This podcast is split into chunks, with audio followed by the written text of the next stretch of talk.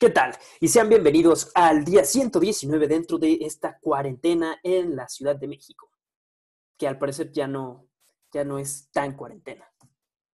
Bueno, pues chicos, llegamos al día 119, estamos a un día de cumplir cuatro meses. ¿Quién diría que esto se extendería cuatro meses? Vamos por los seis. no, en buen plan, no, que no, que no llegue a seis, por favor, que no llegue a seis. Y el día de hoy, como todos los días impares de la semana, les eh, traemos noticias, les traigo un poquito de noticias, un poquito de recopilatorio y el día de hoy les traigo un surtido, surtido más o menos rico. La neta no estuvo tan chiste semana. Así que comencemos con una noticia un tanto desalentadora ya que la ONU reporta que esta pandemia podría empujar alrededor de 80 y 130 millones de personas alrededor del mundo al hambre al final del año. Recordemos que esta pandemia no solamente eh, ha afectado a las personas que se han contagiado de este virus, sino también a personas que no tienen los fondos o los recursos para poder resguardarse durante, durante pues cuatro meses ya.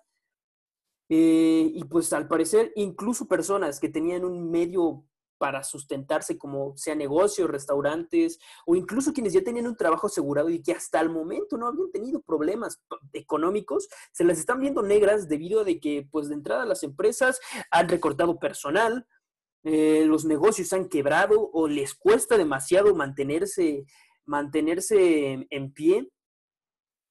Y pues nada, es algo que se ha repetido hasta el cansancio, no solo por mí, sino también por varias personas, ya sea en la televisión, en redes sociales. Y es que se tienen que seguir las medidas de seguridad porque no es solamente para nosotros, no es solamente para evitar que las personas con las que convivimos día a día no se contagien.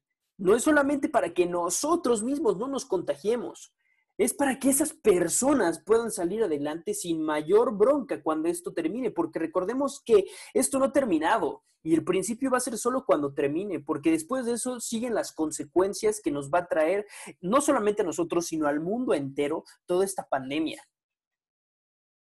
El readaptarnos, el volver a conseguir empleo, eh, el, el tratar de subsistir sin los fondos. Entonces, chicos, recordemos que esto, esto se tiene que acortar lo más, lo más, lo más posible. Tenemos, se tienen que seguir las indicaciones para que esto termine lo más pronto posible. Y pues, por lo menos asegurarles un futuro a esas personas que se las están viendo negras al día de hoy. Ahora, si tú, amigo, amiga, amigue, te estabas preguntando, oye, ¿Y qué fue de la rifa del avión presidencial? Que aclaremos, no es por el avión, es por el valor del avión. Bueno, si tú te preguntabas por qué pasó con esa rifa, qué pasó con esa rifa que trataba de opacar el, paro femenino en protesta por los feminicidios y la violencia de género, pues eh, el director de Banobras reportó el día de ayer que se reportó una oferta por el avión presidencial de 120 millones de dólares en efectivo y parte de equipo médico. Ahora, estaría bastante curioso de que sea una oferta del mismo grupo de poder, ¿no? Imagínense, imagínense eso. Imagínense, no sé, voy a decir nombres completamente al azar, así estúpidamente al azar. Imagínense que, no sé, Ricardo Monreal haya querido, pues, pues, al menos que se le dé un punto final a este, a este tema del avión presidencial y usando un nombres, puedes decir como, hey, yo tengo esto, te lo puedo pagar. Y además te doy equipo, te doy equipo médico porque sé que lo necesitas. Pero en fin, eh, lo más probable es que no sea Monreal. Obviamente no es Ricardo Monreal. Como repito, esto fue súper al azar. Pero del que sí me lo sospecharía es de John Ackerman. ¿De dónde sacó todo ese dinero para esas casas, eh? Pero en fin, el chiste es de que, pues, si tú te estabas preguntando si esa madre se iba a vender o no, o si en verdad alguien la iba a comprar, pues la respuesta es un sí. Eh, tal parece que sí, hay alguien que está interesado en comprar el avión, eh, que no me imagino quién pudiera ser más que un, no sé, un jeque árabe o algún millonario loco, porque pues literal ese avión está diseñado para visitas de Estado. Pero, pues, en fin. El hecho es que el, ya hay una oferta y es muy probable de que la, acepten. a menos que de la nada surja otra persona, la cual desmitiría completamente la teoría que les acabo de decir. Ahora, eh, noticias de último momento que yo ni siquiera me di cuenta que estaban sucediendo, se reportó que tanto WhatsApp Web como WhatsApp, pues, aplicación, eh, se cayeron, tal cual se cayeron. Eh, reportaron fallas a nivel mundial, pero como te digo, es muy probable que ni siquiera te hayas dado cuenta. Es más, yo no me di cuenta. Hasta ahorita vi la noticia y fue como con el temblor, que ni siquiera me di cuenta en lo absoluto de que había sucedido un temblor. Bueno, lo mismo sucedió acá. No me di cuenta en lo absoluto de que WhatsApp se había caído. Eh, esto no sucedía desde hace ya un buen rato.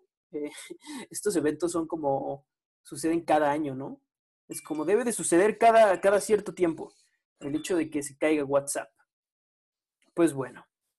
Eh, ahora, si tú estabas siguiendo qué estaba sucediendo con el ex titular de Pemex, Emilio Lozoya, bueno, pues te informo que el día de hoy, hace unas horas, partió la aeronave en la que viajará Emilio Lozoya de regreso a México eh, como parte de la extradición que, pidió el Estado mexicano y que fue autorizada por el gobierno español. Recordemos que Emilio Lozoya es una de las piezas claves dentro de todo este desmadre llamado Gabinete de Enrique Peña Nieto y presidencia del 2012 al 2018. Que entre ellas pues vienen varios escándalos como el Odebrecht, oceanografía, eh, pues la estafa maestra, que creo que todo eso es parte de la estafa maestra. Pero, en fin, esperemos de que al momento en que se llegue a este país se haga justicia y que este señor, pues, pague por todo lo que haya hecho, aunque si me lo preguntan a mí y que estoy seguro que nadie me va a preguntar, eh, él solamente va a cantar lo que tenga que decir. Porque recordemos que los es simplemente un peón, si acaso una torre, pero es tan solo una pieza en un juego más grande. Ahora, dentro de otro escándalo que sacudió a millones, eh, no solamente en el país, sino que en el mundo, y me refiero al polémico caso Ayotzinapa, pues bueno, recordemos que ya se había sacado un reportaje donde a raíz de que se encontraron restos de, un, de, un, de uno de estos 43 estudiantes por un basurero, descartando la famosísima llamada verdad nacional, bueno, ahora se suma otro, otro indicio a que puede que se esté muy cerca de saber qué sucedió exactamente con estos estudiantes de la normal de Ayotzinapa en el estado de Guerrero. Pues no se, trata ni más ni menos que de un interrogatorio irregular de Tomás Herón, ex titular de la Agencia de Investigación Criminal, que recordemos es, si, no es que la pieza clave eh, dentro de todo este rompecabezas, donde, se, donde menciono se encuentra en un interrogatorio irregular. Bueno, ¿a qué me refiero con interrogatorio irregular? Bueno, eh, la persona que está siendo interrogada en cuestión es este, este criminal llamado El Cepillo, donde pues se ve como, pues no soy experto en derechos humanos, pero sí te podría decir de que unos cuantos se rompieron ahí.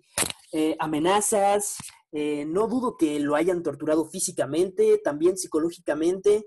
Entonces, si ya de por sí ya se tenía un, indicio de bastante peso, que es este, lo que comentaba, todo este descarte de lo que ellos llamaron la, llamaron la verdad nacional, bueno, con esto, esto sube aún más. Y esto incrimina aún más a Cerón y aumenta las posibilidades de saber qué sucedió ese día. Esperemos de que esto no solo, estas no sean las únicas pistas que se encuentren y en verdad esperemos que se haga justicia Esperemos que se esclarezca qué sucedió con este caso que indignó a tantos, a tantas personas y que muchos se atrevieron a decir que incluso se vincularía al expresidente Enrique Peña Nieto con todo este caso. Recuerden, chicos, nos pueden escuchar en Spotify y en Artcore totalmente gratis.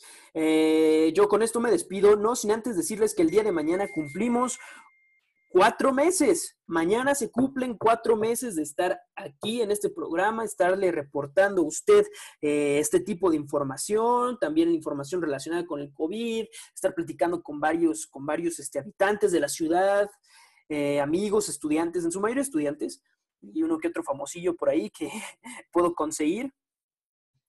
Eh, así que esténse, esténse atentos, Y de nueva cuenta, muchas gracias por haber, por haber estado conmigo cuatro meses. Yo me despido y recuerden chicos, no salgan de casa.